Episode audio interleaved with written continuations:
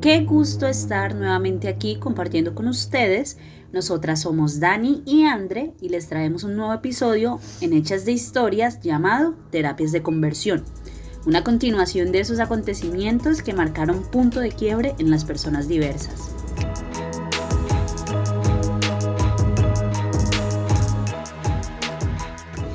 ¿Qué son las terapias de conversión? Con esta pregunta haremos un recorrido a las prácticas pseudocientíficas y las múltiples formas de violencia ejercidas en contra de quienes tenían inclinaciones sexuales y de género diferente a las heteronormativa. Curar era el propósito. Para todos esos entes religiosos y psiquiátricos a los que miles de personas por presión social o por sus familiares eran llevados, pues la homosexualidad era una elección y no un comportamiento humano natural, así que debían ser convertidos y salvados del pecado. Pero ¿cómo se convertían en personas normales? Pues primero su objetivo más grande era restringir cada comportamiento homosexual y para eso muchos eran internados en centros de concentración iban a grupos de apoyo religiosos y en sus casas los padres y demás familiares los perturbaban, sin contar que para la sociedad eran personas anormales, se consideraban enfermos, los discriminaban, los acechaban, los golpeaban y muchos fueron asesinados. Estas terapias se realizaban de diferentes maneras. Una de ellas era llevar a la persona a una tina con temperaturas muy altas por unos 5 minutos y luego la trasladaban a una tina con agua supremamente helada. Era el método suizo. Esto se hacía para calmar los impulsos. Y un claro ejemplo lo podemos ver en la serie Rachel de Netflix, cuya protagonista es Sarah Paulson. También eran sometidos y sometidas a interminables sesiones de televisión y música cuyo objetivo era mostrarles por qué estaba mal ser de esa manera, cómo debían ser, qué era lo que les debía gustar.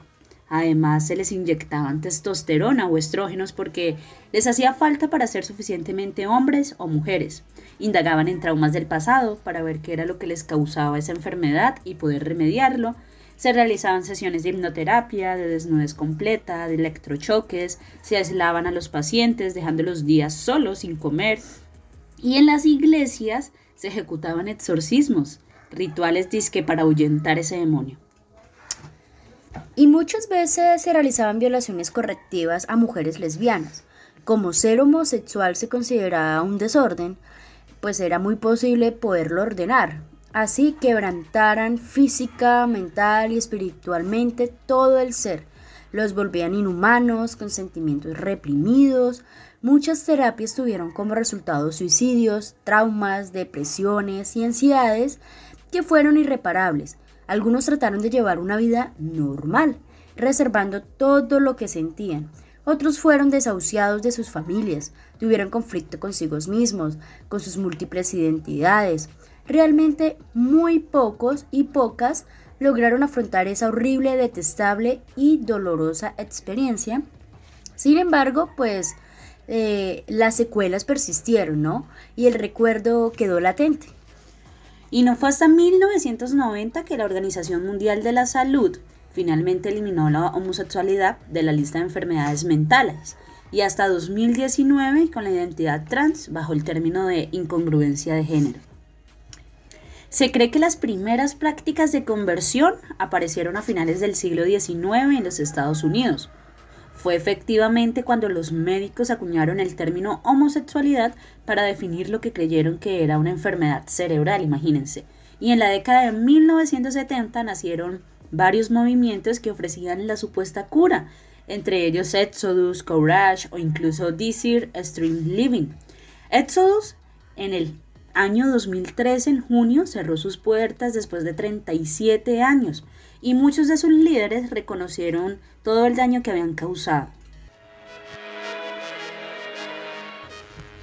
Bueno, y ahora vamos, a, vamos con unas notas curiosas. Por ejemplo, eh, ¿qué es el triángulo rosado invertido en los nazis? Resulta que cuando se desarrollaba la Segunda Guerra Mundial, los nazis categorizaban a las personas, ¿cierto? Entonces, por un lado iban los, el grupo de los hombres, por un lado iba el grupo de las mujeres, de los niños, de los ancianos, pero resulta que también tenían una categoría para las personas homosexuales y ellos los llamaban personas con problemas enfermos. Entonces, eh, ¿cuál era la enfermedad? Por ejemplo, que los hombres tenían muchos comportamientos afeminados y que las mujeres tenían comportamientos masculinos. Entonces esta cuestión de separarlos implicaba doble trabajo. ¿Por qué? Porque pues eran incapaces de velar la nación. Entonces esto implicaba que debían ser contenidos, eh, que se debía parar su extensión, pues para que las personas no se contagiaran. Y es por eso que Alemania y especialmente Berlín es la cuna de los movimientos homosexuales y de la reivindicación del colectivo LGTBIQ, que, que fue, se fue desarrollando a mediados del siglo XIX. Y en el 2013 se convirtió en el primer país de Europa en permitir el registro sin identificación de género. Bueno, y una de cada cinco personas, como dato curioso, eh, LGBTIQ es sometida a una terapia de conversión para volverse heterosexual en Colombia. Además, buscan prohibir esta práctica ya que puede causar graves problemas de salud.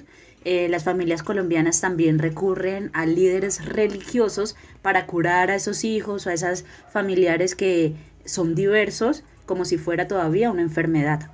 Solo en Brasil, Ecuador y Malta hay prohibiciones nacionales sobre la terapia de conversión.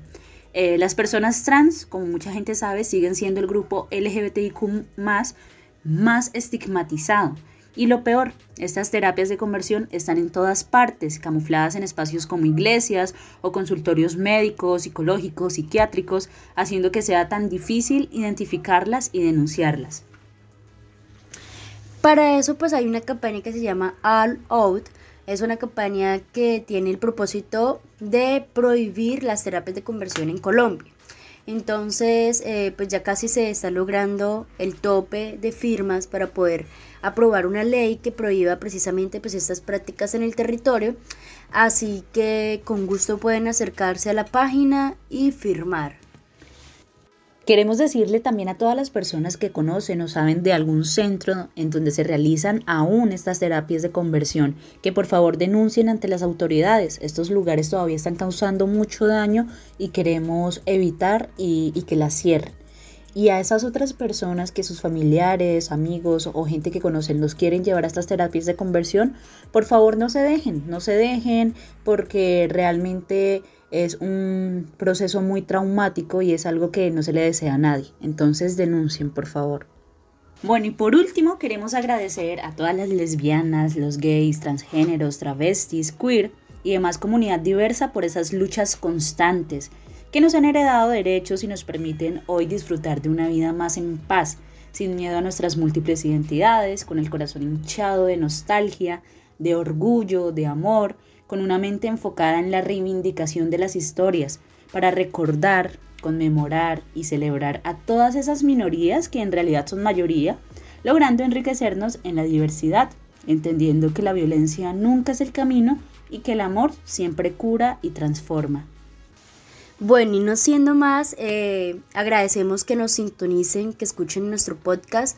No olviden seguirnos en nuestras páginas eh, oficiales como lo son Facebook, Instagram eh, como Hechas de Historias. Ahí pueden encontrar todo nuestro material que estamos subiendo poco a poco. Y bueno, eh, nos vemos en la próxima.